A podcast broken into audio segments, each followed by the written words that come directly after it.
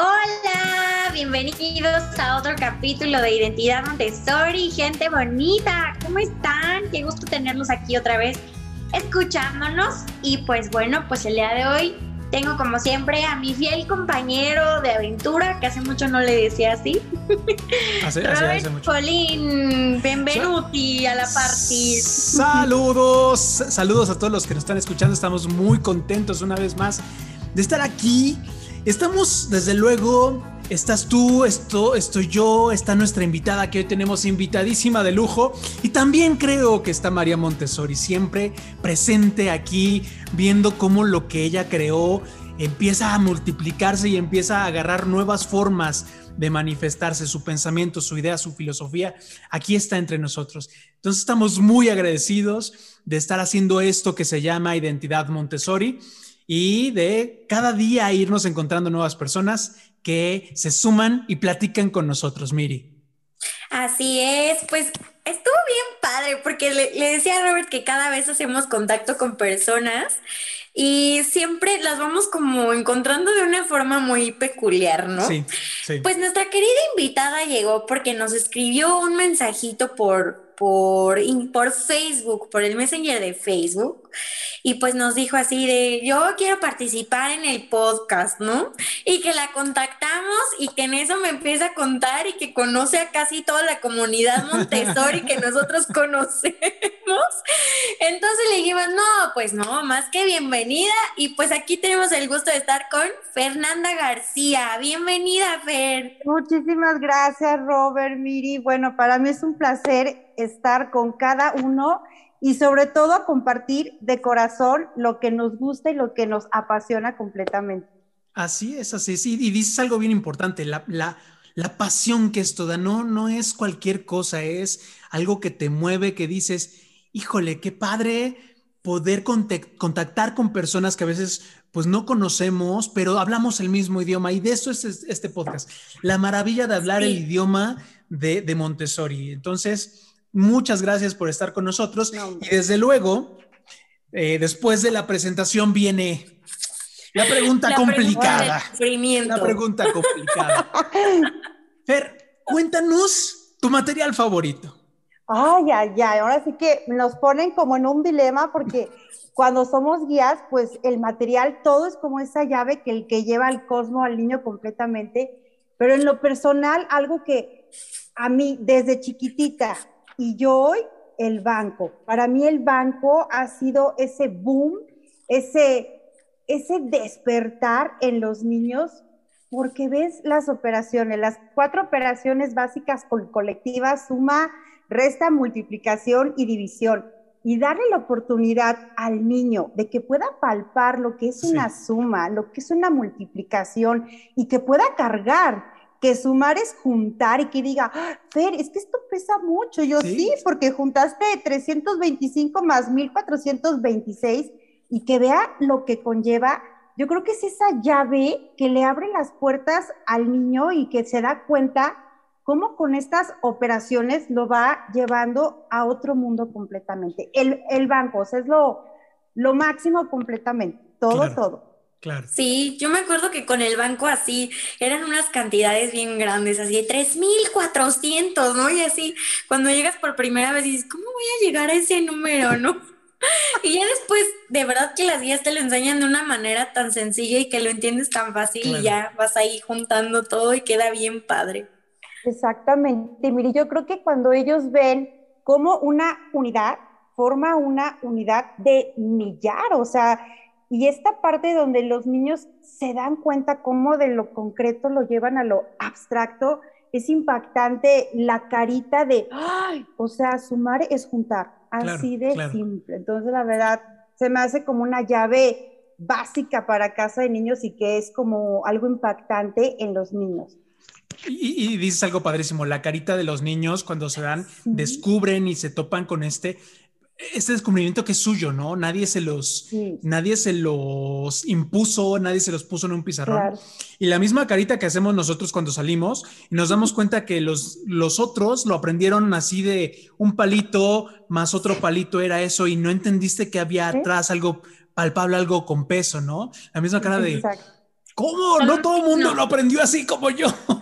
Sí, y que aparte trae como más cosas de fondo, ¿no? Que eso te va a ir preparando para otra cosa en un futuro. Claro. Y que ya está preparando tu cerebro. Cuando nos explicaban eso, yo decía, ay, no manches, que los niños de tres años de a seis saben ya hacer todo eso. Y yo así de, wow. Y sabes que mi, Miri, yo creo que cuando dices, wow, cuando haz de cuenta, ¿no? Eh, están, hoy vinieron tres niños más dos niños, están sumando, o sea, llevan toda esa preparación indirecta que a lo mejor tan pequeños no lo ven tan grande, pero cuando sean más grandes, pues rápido son buenos para las matemáticas. Padrísimo, padrísimo. Pues un voto más para el banco, el banco va también. Es de los populares, la verdad es que es de los populares y de los icónicos. Sí, completamente. Perfecto. Hay otra pregunta que nos encanta hacer y justamente cuando tenemos la oportunidad de hacérsela a alguien que fue, que, es exalumna, la palabra exalumna, ya sabes, no nos encanta, pero bueno. Sí, eh, porque no dejamos de ser, pero bueno.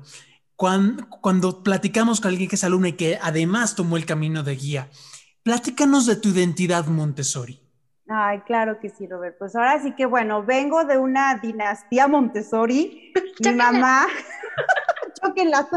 mi mamá es guía, ya va para 35 años como guía, entonces, pues ustedes saben, cuando somos hijos de guías, pues estamos todo el tiempo en el ambiente, siempre estamos de, a ver, pásame el cubo, límpiale, acomódale y todo.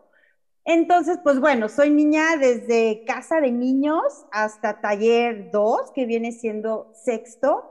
Estudié primero en casa de los niños de Palo Solo y de repente mi mamá eh, le ofrecen un trabajo que yo creo que fue la, clave mágica en Mérida, Yucatán, ¿no? Entonces imagínate, mi mamá con dos hijas, pues vámonos para el otro, para, para el sur, ¿no? Entonces ahí vamos para el sur.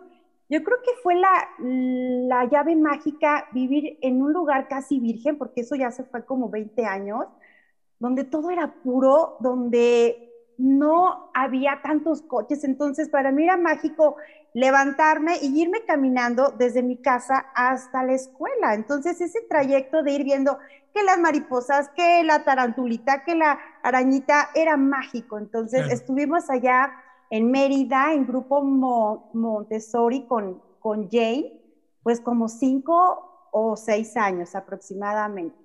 Destinos, ¿no? Pues obviamente la familia lejos, la familia, pues ustedes saben que ese es el núcleo fuerte. Y ahí vamos, de regreso otra vez para la Ciudad de México y regreso otra vez a Palo Solo. Yo siento que como niña fue mágico, Miri y Robert, porque valoras mucho, valoras mucho y te abres el mundo completamente. Claro. Terminamos y bueno, para mí algo mágico eran los campamentos en Erongarícuaro, convivir con otras escuelas en Cali, de Costa Rica, de Puerto Rico. Era como esa parte social tan fuerte en Montessori, esa sociedad que, que era, pues convives con muchos niños, ¿no? Y era compartir cuartos, compartir comida con Peter yo creo que fue una experiencia de esos campamentos de vete temprano a las 6 de la mañana con Martina a, hacer esas caminatas. Ahora tomas exploración. exploración. Ahora tomas el taller de quesos y embutidos, pues a ordeñar vacas, preparar quesos. Yo creo que eso es una preparación para la vida y te das cuenta, pues que en la vida todo hay que entregar el corazón y trabajar. Claro.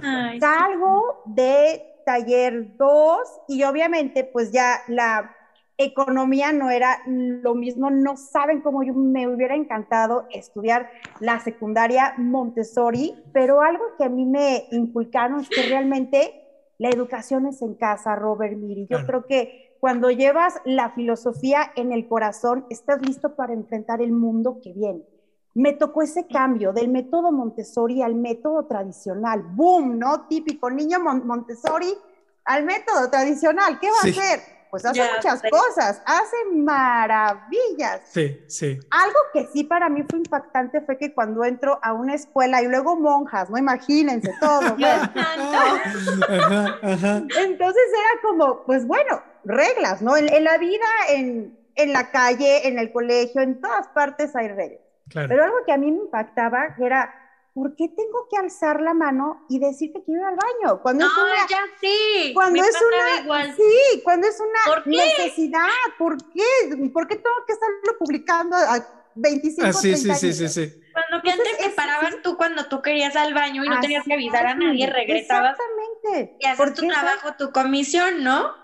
Exacto, mire, entonces yo, yo él era como que yo, mamá, es que no entiendo. ¿Por qué? Porque Fer, pues son lecciones, hay que irnos adaptando. Bueno, pasó secundaria, la prepa, pero siempre que yo terminaba la secundaria, yo me iba a la escuela de mi mamá. O sea, yo terminaba tres de la tarde, me voy a, la escuela para lo solo y me cambiaba el mundo mío. A mi, a mi ambiente que necesitaba. A mi ambiente preparado realmente. Entonces, sí, sí, ahí hacía yo mis tareas y mi mamá era, ayúdame con Juanito, ayúdame con Perenganito, sácale punta la... Entonces, viví toda la primaria otra vez en secundaria y en prepa, pero ahí fue la clave donde dije, yo quiero cambiar, yo no quiero seguir con el método, es respetable, todos los métodos son buenos, sí. pero cuando llevas en el corazón lo Montessori dices, yo voy para allá. Entonces yo decía, mamá, yo termino prepa y estudio psicología y pedagogía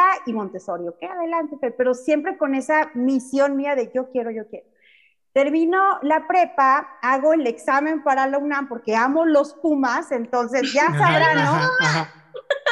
este, 35 puntos y yo en la depresión y yo no, mamá, no, pues no. Entonces, en eso, en una de las capacitaciones de mi mamá, se acerca Olga Dantus y me dice, Fer, no estudies pedagogía, no estudies mm. psicología, estudia Montessori. Y luego viniendo de Olga Dantus. Imagínate. ¿Cómo te explico? a mí se me puso la piel chinita y me dijo, porque si tú estudias pedagogía y psicología, vas a salir cuadrada. Y te va a costar más trabajo enamorarte más del, del método. Pues yo escuché a Olga Dantus, a Julie, y pues vámonos para Montessori. Entonces, salidita de la prepa, imagínense, 19 años, el mundo, pues vámonos con Montessori.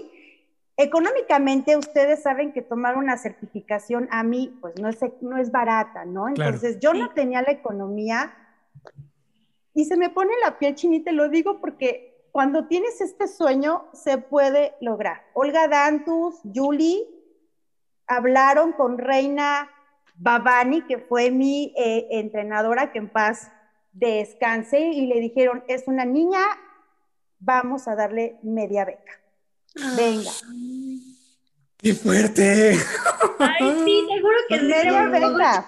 Terminó y pues vámonos, ahora sí, ¿no? Ahora sí que todo lo que trabajaste interiormente, pues viene al exterior. Y así fue como empieza esta identidad de Fer, de seguir creciendo, de seguir como compartiendo. Ya hoy ya son 14 años como guía. Empecé desde los 21 años. Como en todo, Robert, Miri, altibajos, sub y bajas, porque así es la vida. Y ya como por el 2012 llegó por primera vez la, la certificación internacional. Y pues ahí vamos, ¿no? Entonces, ahí voy yo, reina, Fer, te hacemos un descuento, vente para acá. Y yo ya, yo ya tenía un hijo de dos años y era cargar todos los viernes, tomar el camión de León, Guanajuato a México, de León, Guanajuato, todos los viernes y era capacitarme. Y vinieron entonces los entrenadores de Holanda, de Italia, pues ya para que te entregaran esa certificación a mí avalada. Entonces, fue un logro para mí y me siento orgullosa, Miri, Robert, porque luego uno dice, pues es que para ser guía cuesta caro. Pues sí cuesta caro, pero vale la pena porque es la preparación fundamental de una guía. O sea, no, no es como una preparación, ah, pues ya eres guía. No, o sea, es una, es un trabajar espiritual para lograr esa conexión con los niños. Entonces, pues estoy aquí, eh, soy guía, mamá, tengo dos hijos, un niño de ya de 10 años una chiquitita de tres años y pues yo en la casa Montessori hasta el baño. Sí, claro, sí, claro. Mis hijos nunca durmieron en cuna, en cama completamente, sus mueblecitos, sus trastecitos, siempre llevando la filosofía en casita y todo. El marido no le tocó de otra que pues amor Claro. todos los libros de Montessori porque ¿Para, era... qué? para que entiendas, claro. Claro, porque era, ¿y por qué en cama, Fer? Y los alacranes y las arañas, y yo, independencia, confía en el niño, ya sabrán, ¿no? Sí, sí, sí, sí. Y fue sí, sí. educar al esposo, entonces fue crear esa magia, esa magia, y ya él está viendo el resultado. Ahorita Mila ya pasa para casa de niños y Mati pasa a taller 2, entonces es mágico, Robert Miri, Claro. ver, verlo como desde chiquititos van sembrando y va creciendo ese tronco que al final se convierte en un roble fuerte, listo para enfrentar pues esos aires que le vienen encima. Entonces, Claro. Y es un hecho Padrísimo. que querer es poder. claro. No hay duda, ¿no? Y más cuando, pues ya, es tu sueño.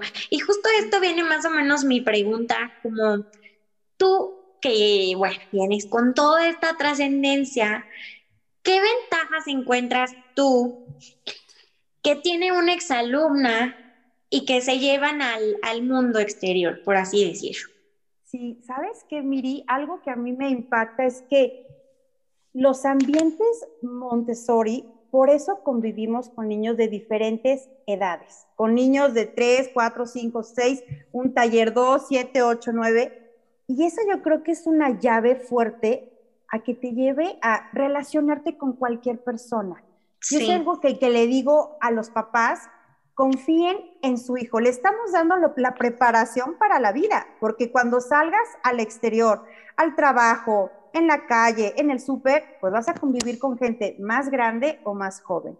Entonces, esa es una clave que mucha gente se da cuenta cómo es que esta personita pues logra tenerle paciencia al más pequeño o admiración al más grande. Entonces, como cuando ya eres más grande, te puedes relacionar con la persona más grande, con la persona más joven, cómo puedes empatizar, cómo puedes apoyarlo también, de cómo, oye, ok, te cuesta trabajo hacer una planeación para los niños Montessori, yo te ayudo. Oye, yo te, wow, me encanta ver cómo trabajas, yo aprendo. Entonces, esa parte de humildad y esa parte de poderte relacionar con todas estas personas, yo creo que es la clave que un niño se lleva para la vida completamente y es esa diferencia que, que ven como uno de, "Ah, ¿cómo es que este niño brilla en cualquier momento, sea con personas grandes, más pequeñas? Es impresionante cómo traemos, pues sí, se podría decir esa marca tatuada en el corazón que dice, pues soy guía niña, exalumna y te das cuenta en ese punto cómo se relacionan Claro. pues con muchas Sí. personas. Oye, y, Y- ahora y- que, que lo dices, perdóname, Robert, es que acabo de tener una aha moment así, Ajá.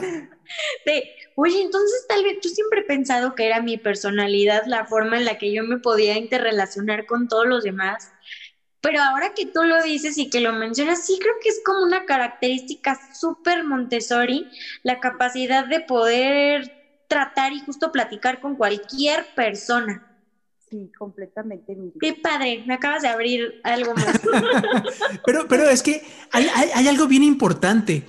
Eh, no, es, no es algo como in- inclusive intangible, ¿no? Que de repente dijera, Cisco, los niños en algún momento lo van a tomar. Tú nos acabas de decir la historia y en verdad te agradezco muchísimo que nos has platicado tu historia, Ay, porque sí. ahí lo vemos concreto.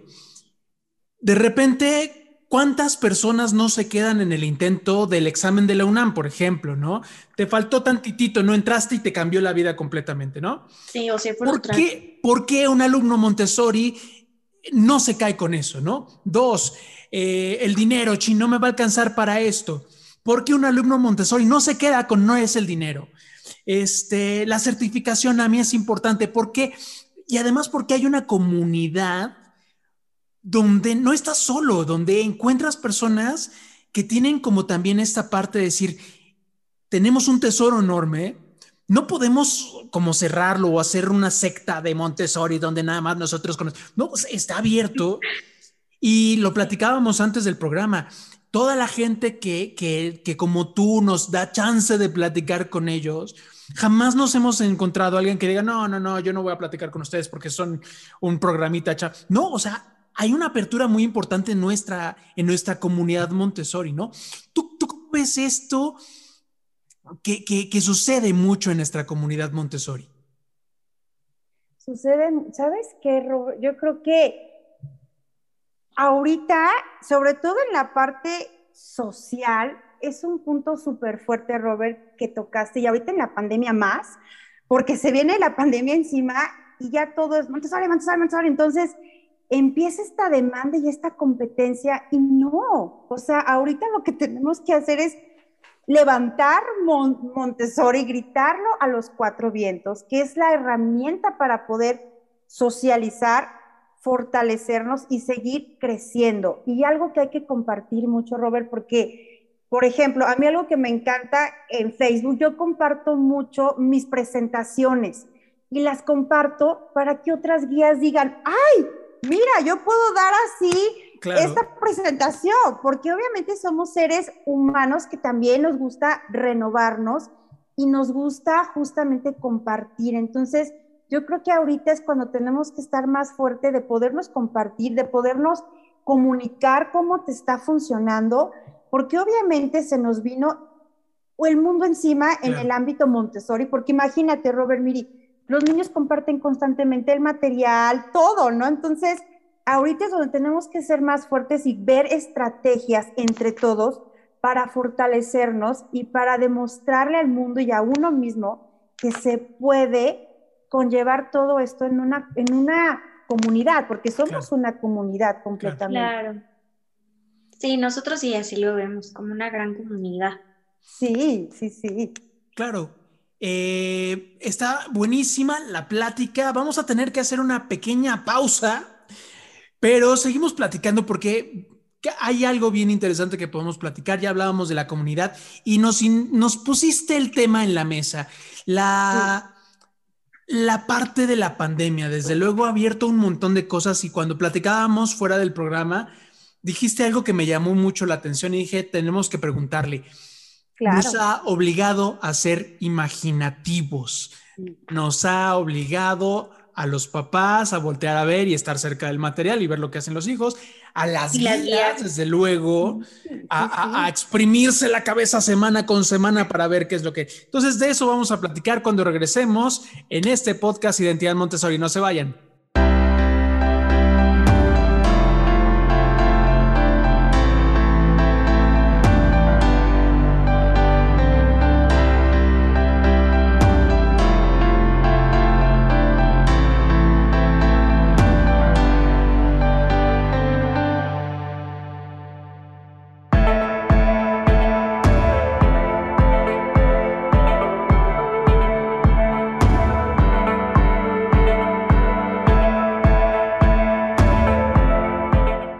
¿Qué tal?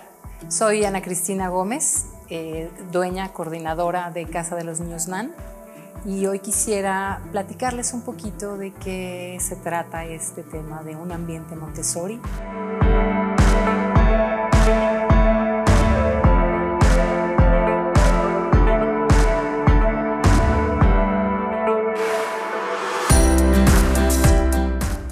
Todos los días estamos en constante contacto, todas las guías, todo el equipo, la parte de administración, viendo por cada uno de los niños.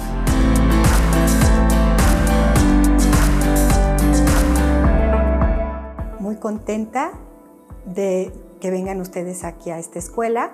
Nuestra escuela se llama Mundo Montessori. Es un programa especial porque hoy vamos a hacer un recorrido por la escuela. Hoy van a conocer cada espacio de esta escuela.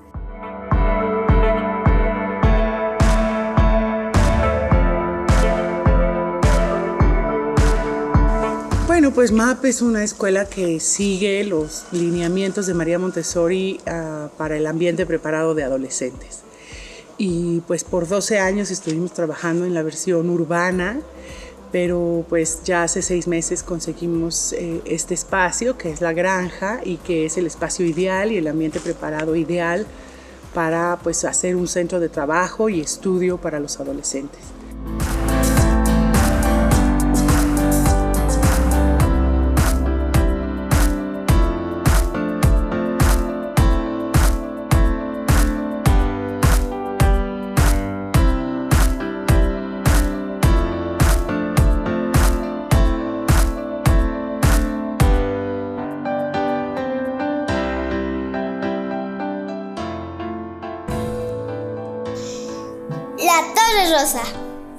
Identidad Montessori. Hola, ya estamos de vuelta otra vez. Y bueno, pues yo ya estoy súper lista para hacerle mi pregunta a Fer. Y bueno, pues veníamos platicando respecto a cómo vino la pandemia y a movernos el mundo entero, que teníamos todos planeado, que teníamos todo acá bien padre, pero ya nos dimos cuenta que nada es así, que nada es para siempre, que existe la impermanencia, que hay que vivir en la incertidumbre, ¿no? Y pues bueno, mi pregunta viene un poco a esto, Fer. Antes de la pandemia, me gustaría saber qué tipos de retos tenías y ahora, ¿qué tipos de retos son a los que te enfrentas actualmente con la pandemia? Si nos puedes platicar de los dos. Claro que sí, yo creo que uno de los retos antes de, la pandemia es poder llegarle al corazón a los papás, poder sensibilizarlos. Porque el, niño es feliz, o sea, el niño entra al colegio y es el niño más feliz del mundo. O sea, el niño ni pregunta por el papá.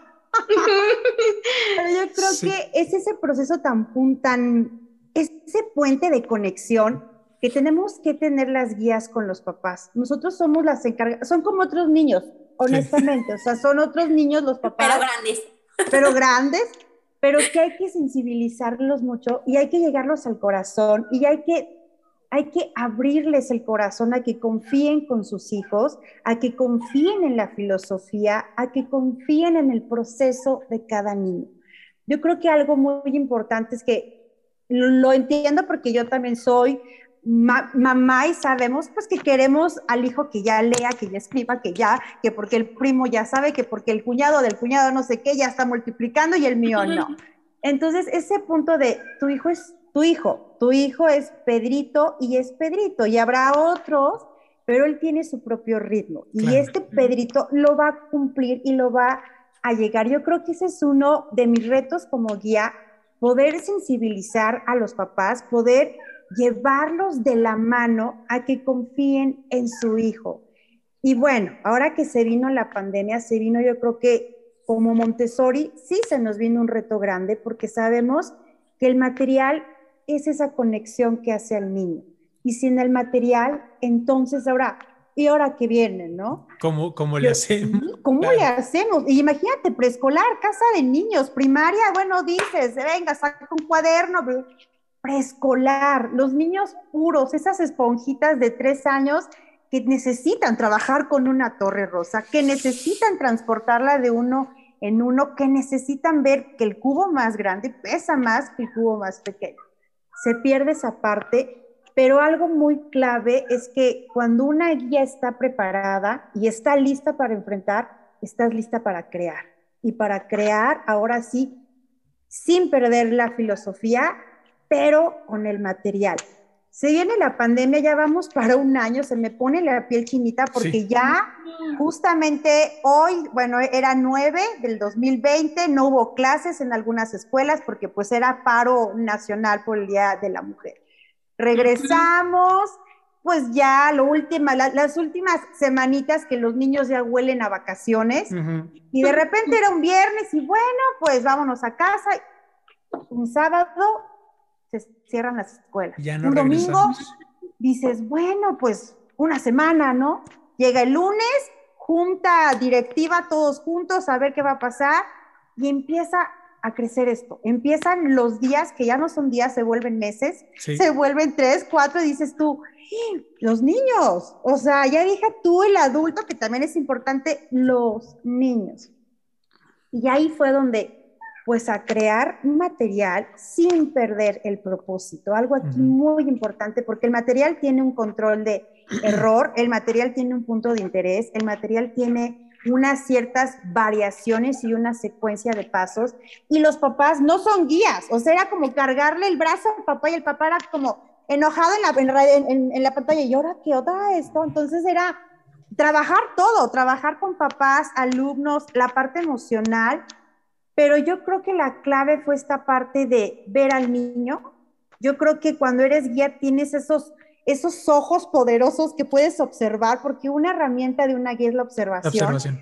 Y a través de la pantalla, no sé, ya lo tienes inerto tuyo que observas, dices, no, acá a Juanito le está costando a Perenganito, aunque no quiera aprender el micrófono, sé que ya le está agarrando. Entonces, fue abrir más tu antena territorial, tu antena como guía y observar más allá de la pantalla, observar qué está pasando en casa, porque entramos a la casa de los niños y las guías entraron a y los papás a nuestras casas. Ah, claro. Entonces, fue este reto de, bueno, poder llegar académicamente al, al niño y emocional, pero imagínense como guía tener al papá arriba de la cámara, ¿no? Sí, viéndote todo claro, el tiempo. claro, claro. Ese ojo analítico, ¿no? De a ver si no se equivoca, a ver qué va a pasar ¿Por ahí. qué le llamó la atención a mi hijo? Claro, no, y de, y de repente, de Así repente no se este, hace, y el papá lo acaba haciendo. claro, de repente esto de, no sé si le explico al niño o le explico al papá, porque de repente el papá también está, a ver cómo, eh, aprende, aprenden a escribir, este, abrochándose las agujetas, este, hay un montón de cosas alrededor de, de ahí Sí. que desde luego son una gran oportunidad para explicar. Completamente, Robert. Y tocaste pasa, ahí un punto, un punto. En el colegio en donde estoy, justamente fue antes de empezar con todo, una charla de café con los papás. Claro. Un claro, ambiente preparado para los en papás. casa. O sea, antes de que sácate el- el- la planeación, sácate las regletas, que no sé qué, es una junta con los papás, una charla de café, justamente para cómo ambientar su casa en un ambiente preparado, un espacio, un rincón preparado, porque pues no es lo mismo que el niño esté conectado y pásame el lápiz, pásame. No, no, no, el papá era, ahora sí que búscale un, mue- un mueblecito, los colores, como muy Montessori, pero en casita. Adaptado, Entonces, ¿no? yo creo que justamente fue un punto primerito que los papás entendieran lo que era tener un ambiente adaptado en casa y lo que era ahora que ellos no se sintieran tampoco responsables de, porque de por sí emocionalmente, pues la preocupación económica, la- laboral, todo, entonces era trabajar en equipo, Robert Miri. Yo siempre algo que les digo a, a- a mis papás es, es un trabajo en equipo, es un trabajo en equipo y muchísima comunicación. Claro. Y como guía era justamente, ahora sí, ver de este lado de qué forma llegar al corazón a través de una pantalla. Ha sido un reto, Robert Miri, no es fácil, pero cuando amas lo que haces, no hay límites. Y, No eso es, límite. y, eso, y eso es importantísimo porque, desde luego, ¿cuán- ¿cuánto tiempo te tocó estudiar las entrañas de Montessori? Y los papás lo han tenido que hacer en meses. La, parte, la parte de, oye, pero pues, ¿por qué yo no le puedo hacer una, una torre rosa de peluches, no? O ¿por qué la torre rosa no la, no la, no la hacemos amarilla? Porque aquí tengo cartulinas amarillas, entonces vamos a hacer la amarilla. O sea, lo que hablas del control del error, error del material, el, el punto de interés, inclusive hasta los colores que tienen el material. Claro. ¿Cómo explicarle a los papás? Es que, pues no es que se nos haya ocurrido, porque desde luego los papás tienen también otra cosa que creo que ha pasado. Eh, se topan o, o nos, ha- nos ha tocado, en Instagram le pones Montessori y te salen juguetes didácticos.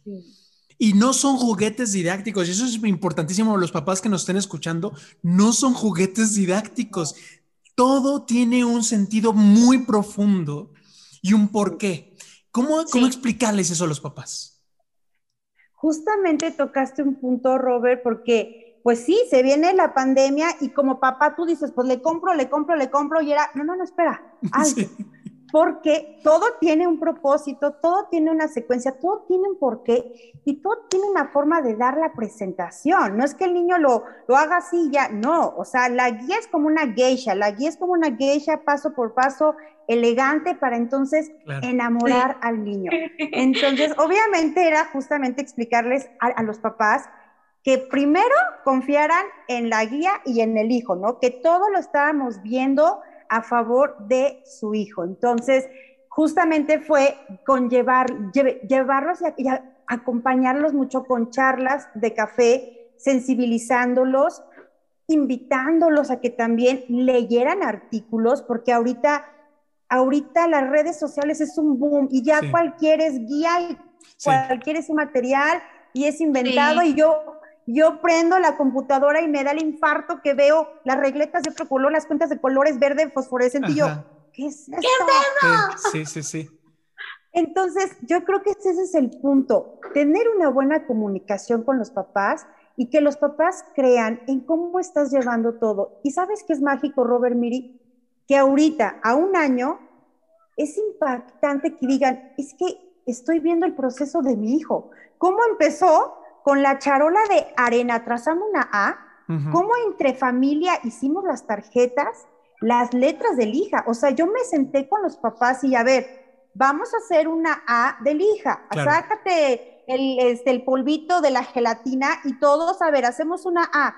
Y al final ya tenía sus letras de lija el niño, pero que el papá de involucrarlo y que vea por qué. ¿Por qué no es inmediatamente la letra? No, primero es la charola, la letra, la pizarra y hasta el final el papel. Y ya ahorita, los niños que estaban en segundo de preescolar, en segundo de casa de niños y ahorita ya están en tercero, esos papás están viendo ese proceso de adquisición.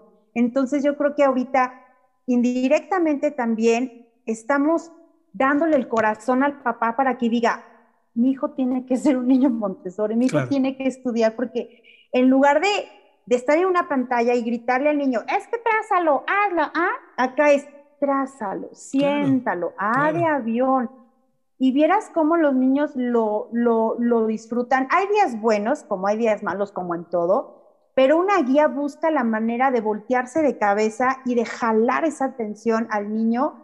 Yo creo que ahorita es donde este punto donde los papás se están dando cuenta todo lo que conlleva la filosofía y todo lo, lo que conlleva la, secuencia de las presentaciones. Claro. Oye, Fer, y justo esta parte también es como súper importante mencionar, ¿no? Que muchos papás, cuando empezó la pandemia, tuvieron muchísimo miedo, justo por esta parte de que, híjole, es que Montessori es todo de material, ¿cómo le van a hacer si ahora va a ser por la computadora?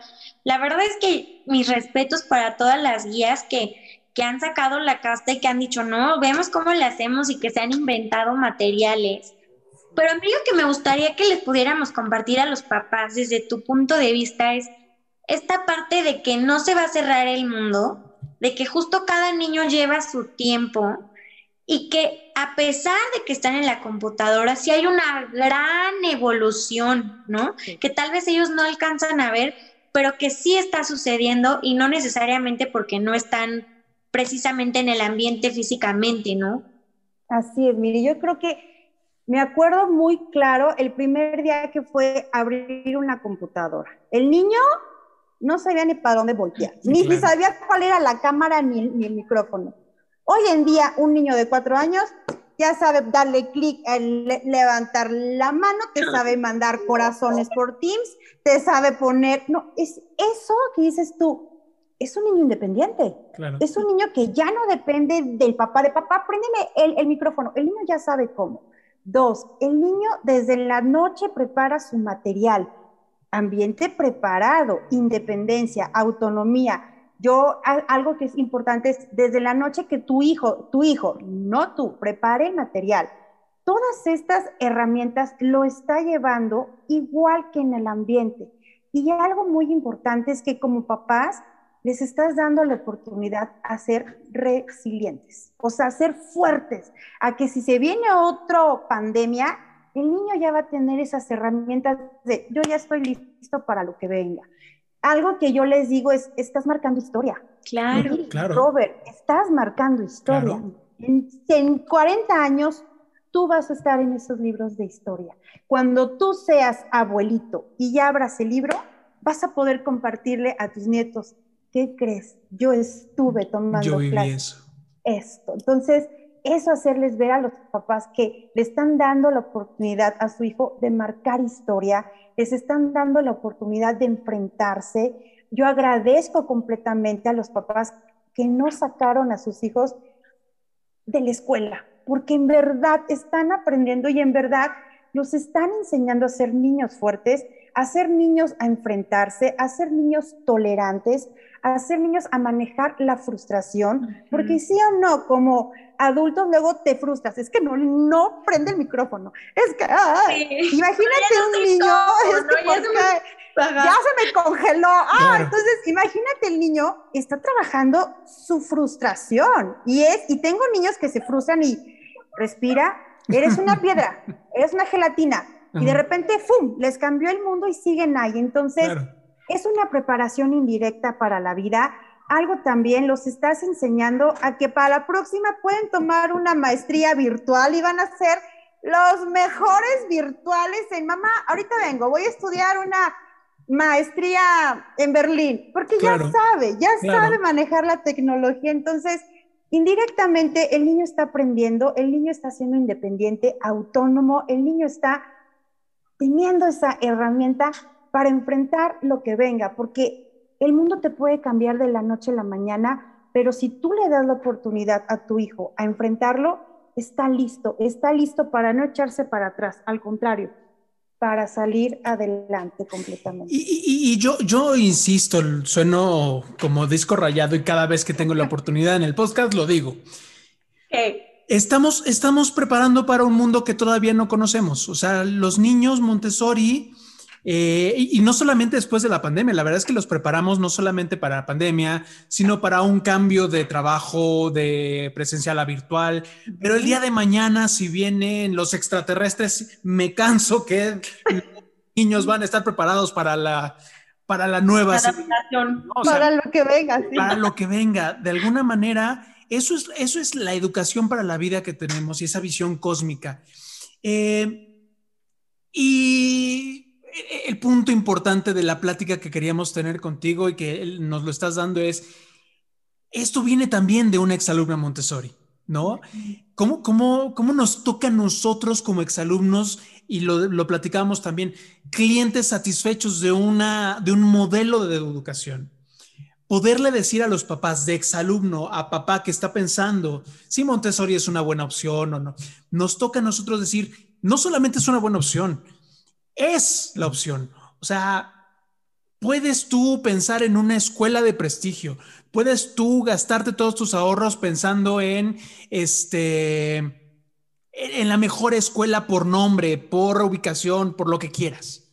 Pero tú ahorita nos estás demostrando que no tiene que ver ni el prestigio, no tiene que ver ni este ni el nombre de la escuela, ni el tiene que ver la preparación para la vida que tú tuviste y llegaste a donde, a donde llegaste gracias a eh, la educación Montessori y esta preparación para la vida, ¿no? Sí, completamente, Rob. Yo creo que cuando, cuando tienes esa llamita de, del fuego prendida, cualquier rincón oscuro lo vas a iluminar. Y eso es la filosofía Montessori, que esa llama interior del niño no se apague, que brille en donde tenga que estar, en la cueva, en, el cerro, en donde sea, pero que se vea esa llama ahí latente completamente de aquí estoy, síganme echando más para que esa llama, llama, crece, crece. Yo, algo que, que les hago mucho y a, a, a los papás, denle la oportunidad a su hijo de ser un niño feliz, de ser un niño de levantarse y en lugar de decir, ay, ¿por qué? mamá, ya, hoy me voy a ir, o sea, en verdad ustedes vieran, y, lo vivieron como niños, o sea, era impresionante llegar a tu laboratorio, porque era tu ambiente, tu laboratorio, crear, imaginar y tener esas ganas de, ¿y ahora qué me va a presentar mi guía? No cualquier persona, no cualquier escuela con esta filosofía tan importante que es Montessori, la lleva. Entonces, en verdad, yo siempre digo, crean en su hijo, confíen y denle la oportunidad. Es, ese yo creo que es el, mensaje, eh, fuera de en verdad pedirte que em, para finalizar un, un, mensaje que, que, ya le has dado, pero como esta última invitación, y creo que va sobre lo que dijiste, o sea, confíen en el niño, confíen en su niño y denle la oportunidad porque... Eh, podemos nosotros convertirnos en el primer freno. Desde luego, el trabajo de ser papá es, un, es una cosa maravillosa, dificilísima. Tú no lo puedes explicar, ¿no? Sí, pero, claro. pero como exalumna, como guía y como mamá Montessori, ¿por qué debemos de meter a nuestros hijos en este sistema? Yo creo que como mamá, lo que más te pone feliz es ver a tu hijo feliz eso, es ver a tu hijo feliz, seguro, contento, porque sabemos que si la parte emocional está fuerte, lo académico viene. Y es algo que Montessori se da cuenta. Cubrir, proteger y darle todo a ese niño y trabajar bajo su propio ritmo para que logre satisfacer cada interés y cada necesidad. Yo digo esta parte y siempre digo, que tu hijo sea feliz, que tu hijo esté contento, ¿qué más puedes pedir? Y yo lo veo con, con, los niños, lo veo con mis hijos y lo veo como, como guía y como niña. Y ya ahorita si yo entro a mi ambiente, soy la más feliz. Y si yo estoy como mamá, soy la más feliz porque veo esa sociedad por cohesión entre los niños, porque veo esa felicidad del niño más pequeño que ayuda al más grande y el más grande al más pequeño. No cualquier escuela tiene estas tres etapas tan importantes del, del desarrollo en una casita de, de niños, no cualquier colegio. ¿Y qué más le podemos dar esta preparación para la vida? Que sean felices y que sean los niños que tengan todas estas herramientas para enfrentar el mundo que viene completamente. Claro, y que se ve que cuando uno ya es adulto, es bien feliz, ¿a poco no? Ah, también muy feliz. Con herramientas, claro. Sí. con herramientas, completamente, y poder satisfacer todo, porque algo que a mí me impacta, Robert Miri, es que hay niños que a lo mejor te llegan con una, con una cucarachita que se encontró, y tú dices, ¿cómo que con la cucarachita puedes ver matemáticas, lenguaje? Dime qué colegio te brinda eso que, realmente observe la necesidad de tu hijo y que realmente no le ponga, es el número tres de una lista, no, es García Gutiérrez, Juanito, que le gustan todo eso, o sea, es algo que le podemos dar a nuestros hijos completamente. Yo, yo a partir de lo que dices me queda, me queda esta idea. El, el, el, niño genio, de repente todos, de repente ya pensamos que nuestros niños son genios, ¿no?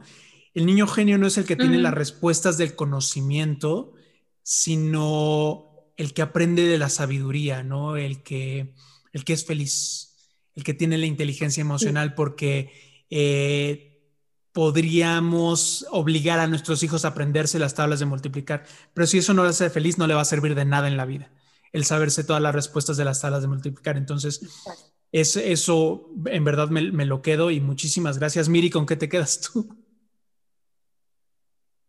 Pues sí, ahora sí que primero hacer felices y luego que venga lo demás y que no hay prisa, no hay prisa, que cada niño lleva su ritmo, por favor. Sí, la, estandarización del conocimiento quedó hace mucho tiempo atrás y es, y es hora de, tratarnos como seres humanos en verdad, Fernanda, muchísimas gracias. te, quiero comprometer para platicar en otro podcast sobre lo que nos dijiste de sociedad por cohesión. Creo que es un tema bien interesante y que no, no, algunos papás no pueden entender. Oye, ¿cómo es que mi hijo va a estar compitiendo con este, con, alguien de tercero, con alguien de sexto, no? Sí. Así Creo que ahí hay algo bien importante que tenemos que sacarte muchísimo el jugo en ese tema. Claro que sí, yo feliz. Y ese es un punto muy bueno, Robert Miri, porque no hay papá que entre lo primero que diga, está con los más grandes, con más pequeños. ¿Por qué? Entonces es un punto. Y no le pegan y no lo bulean. Ajá. Sacaste un punto muy. Exactamente. Ya vamos a comprometerte para hablar de ese tema, padrísimo. la que sigue. Y muchísimas gracias a ti que escuchaste una vez más nuestro podcast Identidad Montessori Miri. Sí, recuerden que nos pueden seguir a través de nuestro canal de YouTube como La Torre Rosa, nos pueden escribir y mandar mensajes en nuestras redes sociales de Facebook e Instagram como arroba La Torre Rosa y yo. Y bueno, recuerden que pueden comprar nuestras playeras para poder seguir impulsando el sueño de María que es nuestro nuevo proyecto, o también nos pueden apoyar a través de nuestro Patreon con 3 dólares, que equivale a 50 pesos. O más si quieren, no hay bronca. O más, ¿verdad? así es, así es. Muchísimas gracias por habernos escuchado en esta edición de este su podcast Identidad Montessori. Hasta la próxima. Nos vemos. Gracias por escucharnos en este tu podcast Identidad Montessori. Recuerda que puedes enviarnos tus preguntas y sugerencias a través del correo contacto arroba latorrerosa.com.mx o también en nuestras redes sociales de Facebook e Instagram con arroba la torre rosa y yo. Nos escuchamos en la próxima.